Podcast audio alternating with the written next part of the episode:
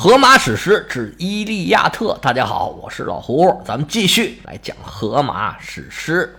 上回书咱们说到，阿基里斯的好基友、好伙伴帕特洛克罗斯战死疆场，他身上穿的阿基里斯的铠甲被赫克托尔给剥走了，穿在了自己的身上。要不是希腊联军奋起反击，他的尸体也会被特洛伊人给拉走，到时候啊，自然是少不了一顿羞辱。于是双方对这个尸体展开了长时间的争夺，这个时间可真够长的。整个第十七卷还有第十八卷，差不多三分之二的篇幅都是围绕就他尸体的争夺展开的。这史诗的长度啊，有一千多行，我也讲了四回多的内容，直到快天黑了，安提洛克斯才把这个消息。带给了阿基里斯，阿基里斯得到消息，一时是哭天抢地，不能自已。他这一哭可不得了，惊天动地呀！他母亲海仙女特提斯在海底下都听见了，急忙上来看一看儿子到底出了什么事儿。一看呢，原来是这么回事儿。特提斯尽管是擅长预言，早已经知道这个结果了，但是还是不免为自己的儿子伤心落泪。阿基里斯说：“我铠甲。”被赫克托尔给穿走了，现在我想去作战呢，没有装备可怎么办呢？特迪斯说：“没事你别以为他穿你铠甲是什么好事他把你铠甲一穿呢，哎，他死期就不远了。当然了，他死完就到你了。这铠甲什么的都是小事儿，你甭管了，一切都包在为娘身上了。明天一早上，我就把这铠甲给你拿回来，你就请好吧。”随后，阿基里斯尽管没有铠甲，但是在雅典娜和赫拉的保护之下，仗着之前他剑下的赫赫雄威，把特洛伊人都给吓跑了，连打都没打。这回呀，希腊联军可算是把帕特洛克罗斯的尸体给抢回来了。双方溜溜打了一天，当时天色已晚，特洛伊人对阿基里斯的付出啊是忧心忡忡，不过仍然决定第二天继续战斗。阿基里斯把尸体抢回去，自然是好好的把它处理了一下，然后举行各种各样的哀悼的仪式。这些先不提，咱们昨天收在特提斯来到了工匠之神赫菲斯托斯的宫殿里边，一看这宫殿里边热火朝天呢，其他的宫殿可以用金碧辉煌来形容，赫菲斯托斯这宫殿啊，用这四个字可就不够了。赫菲斯托斯作为工匠之神，那做出来东西自然是精美绝伦呐。他自己的审美眼光自然也是高人一筹。他给别人修的宫殿那叫金碧辉煌，自己这宫殿呢是美观实用，加上潮流科技，充满了未来感。特提斯到的时候啊，他正在做一个人工智能的做菜机器人那轱辘都是黄金的，可以自动啊往各个宫殿里面送。这时候都做好了，他在那儿安把手呢。一见特提斯来了，哎呀，那是见着亲人了。赫维斯托斯是跟着特提斯一起长大的，从零岁到九岁，你想想，那感情能不好吗？特提斯说：“今天我来找您呢，是有一事相求。”赫维斯托斯说：“您千万可别这么说话，你可把我折杀了。有什么事儿啊？您尽管吩咐。”一边说着。一边就把工作台上东西给收拾好了，那手脚当然麻利了。这将神呢，最是心灵手巧，脑瓜聪明，还会说话。之前咱们曾经讲过，赫拉跟宙斯打嘴仗的时候，赫菲斯托斯用一系列的玩笑，举重热轻，轻松幽默的把这个危机给化解了。那智商情商都不是盖的，他把工具台上的东西啊都收拾好，然后啊，在整个宫殿里面指指画画。遥控各种风箱啊、炉子啊，该生火的生火，该停的就让它停下来，然后把所有的工具敛吧敛吧都扔在了一个银箱子里边，然后拿起一块海绵，把头上、身上的汗呢都擦干净了，再套上自己的衬衣。合着之前呢一直是光着膀子的，想想也能理解，这宫殿里面太热了，到处啊都是冶炼金属的大炉子。这将神呢，前后左右移动不远的时候啊，他就这么一瘸一拐的到处走，但是动作呢又特别的麻利，看起来非常的滑稽，但是感觉呢又那么合理。终于忙活完了，将神一拐一拐的把自己的拐杖拿在手里，跟特提斯说：“走走走，我们找一个舒服点的地方坐着去。”他这边走着呢，旁边过来两个黄金做的侍女，嚯，这一看金光闪闪的，跟真人是一样一样的，那形象啊，就是一个十五六七岁的小姑娘。这就是最早的人工智能了吧？能说能笑，动作敏捷，行动自如，看的特提斯是嘴张老大，闭不上了。俩人在椅子上坐好了，赫菲斯托斯就问呢，说：“哎，您今天来这儿到底是什么事儿呢？”一说什么事儿啊，特提斯这么一回忆啊，哎呀，眼泪都快下来了，说：“哎，我虽然是贵为女神呢，但是啊，你看看我这命有多苦，我这么老多姐姐妹妹呀。”海洋如此之大，这么多海仙女，宙斯他不挑别人，单单挑了我，把我嫁给了凡人。你要知道，这个凡婚对我们仙人来说，哎呀，这简直就是折磨呀！现在这老头啊，已然是白发苍苍，进入了暮年。你看我仍然是青春少爱，就这个我也就忍了。但是你说我跟他生了这儿子。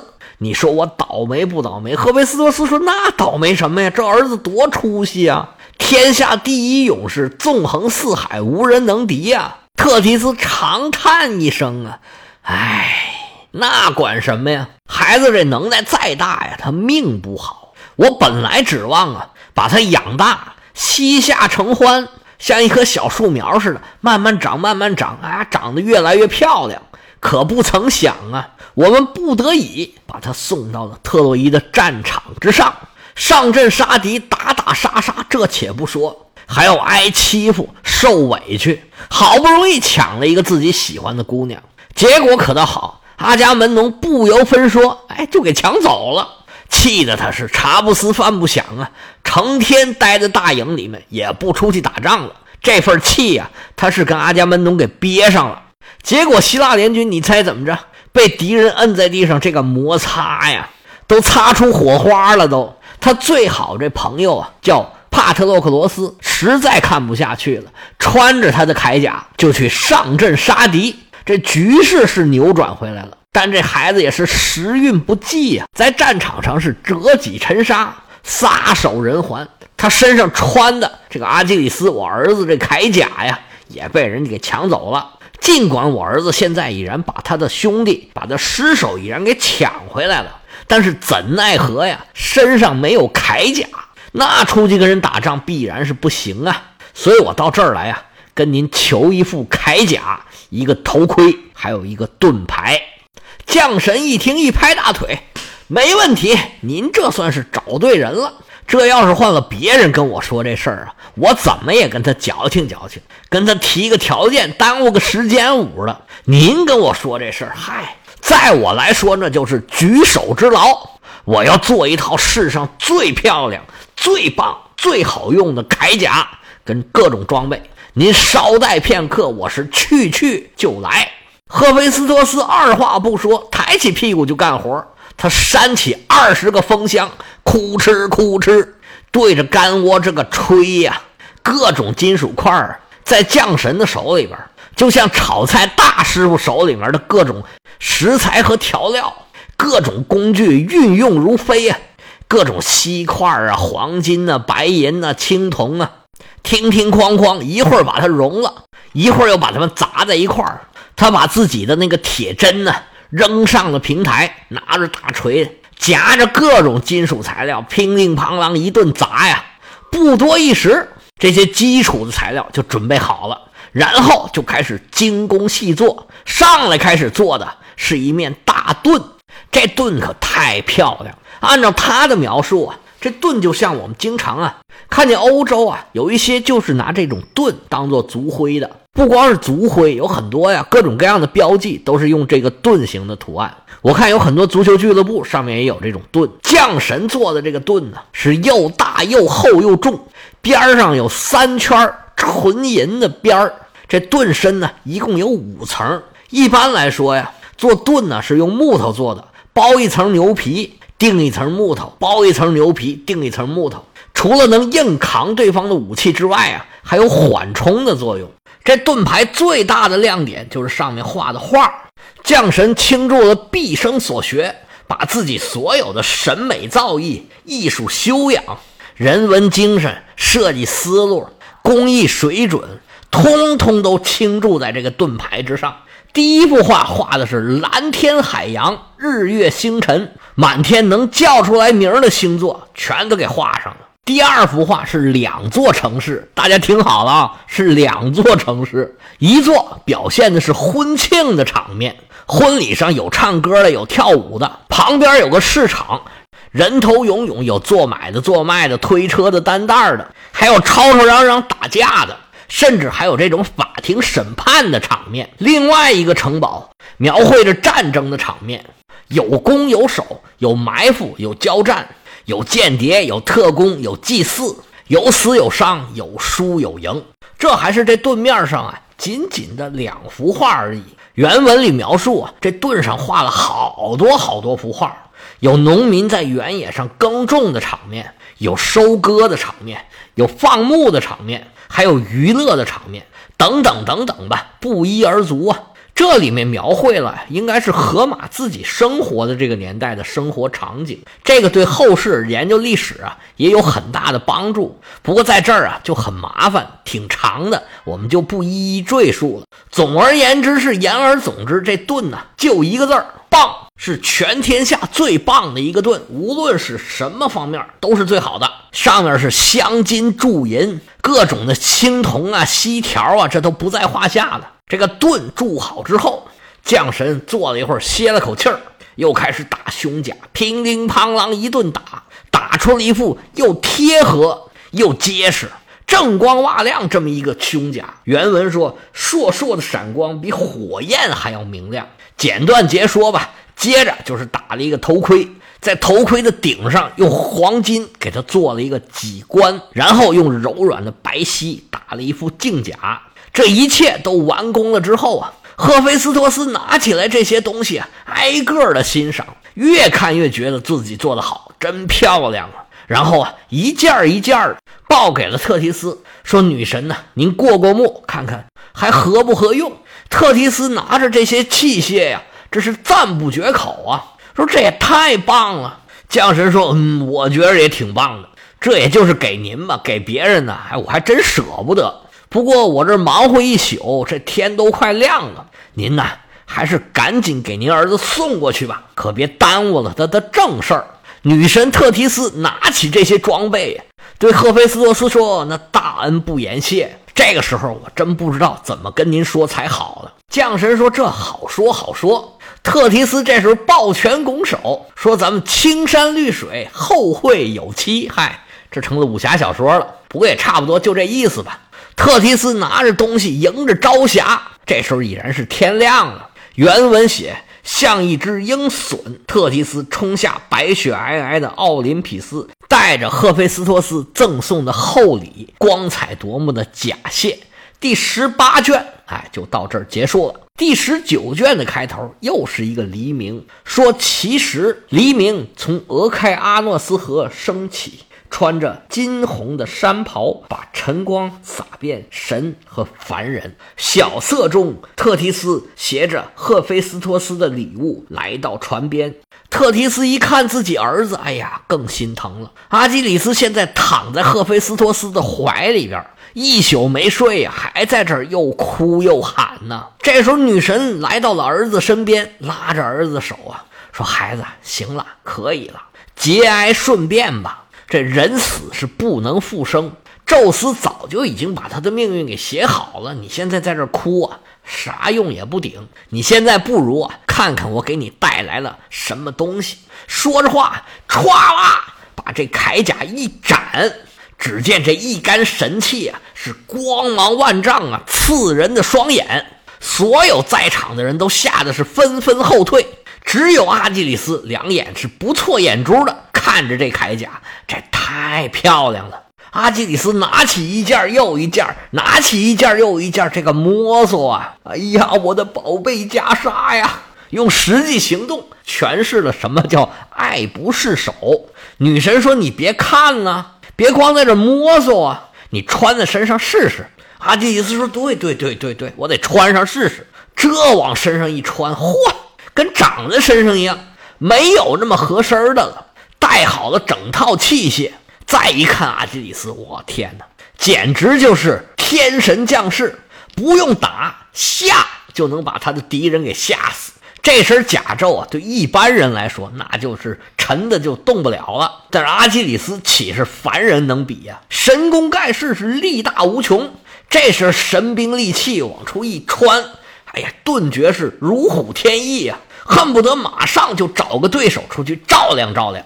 正准备往出迈步，忽然想起一件事：哎妈呀，我这打仗是去没问题，但是现在呀，小帕这尸体可怎么办呢？尤其是这伤口，虽然我们刚清理了一下，但是，免不了待会儿有个飞虫啊、臭虫啊、苍蝇啊、老鼠啊，这么一走一过往身上一落呀，用不了多一会儿，这尸体该发臭发烂了，可怎么办呢？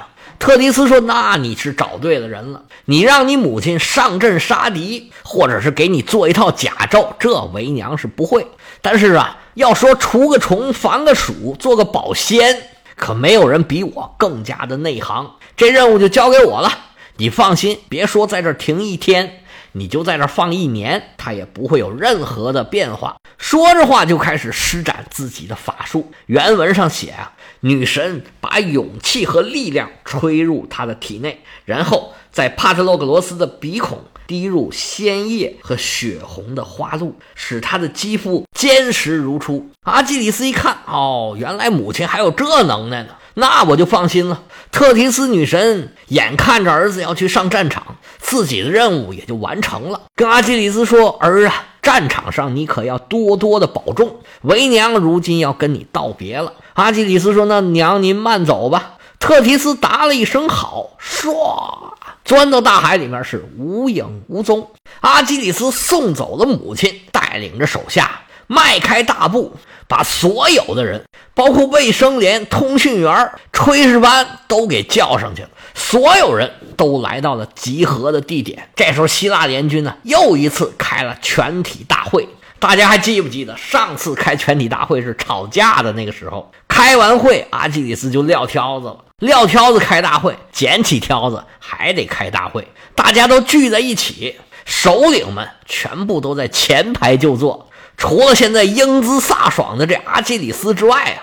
还有一瘸一拐的、歪歪扭扭的这些受了伤的首领，包括狄俄莫德斯、奥德修斯、阿伽门农。总之吧，所有的所有每一个希腊联军的成员，现在全都聚集在这里。他们在等什么呀？等着阿基里斯的重返战场的演讲。阿基里斯清了清嗓子。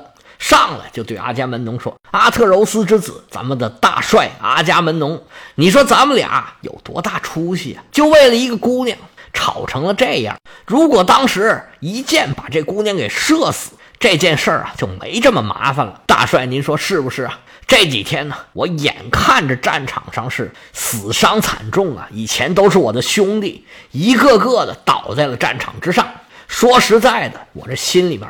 也不是个滋味但是呢，我这心里还有另外一个声音。行了，让他们全死得了。谁让阿伽门农这么对我的？不过这么多天过去了，我也是想明白了，这么做事儿啊，真的是意气用事，只会让亲者痛，仇者快。最开心的就是赫克托尔了，尤其是帕特洛克罗斯这么一死，我就更不可能袖手旁观了。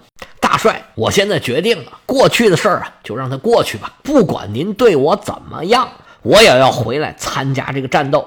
我现在唯一的想法就是想跟赫克托尔一决雌雄，看看他们特洛伊人的脑袋硬，还是我手里边这个枪头硬。一番话说完呢，希腊人是掌声雷动，这几位首领都是长出了一口气。那阿伽门农也必须得有所表示啊。想要知道阿伽门农到底是怎么表示的，那出战之后又会有什么个情况呢？我们下回接着说。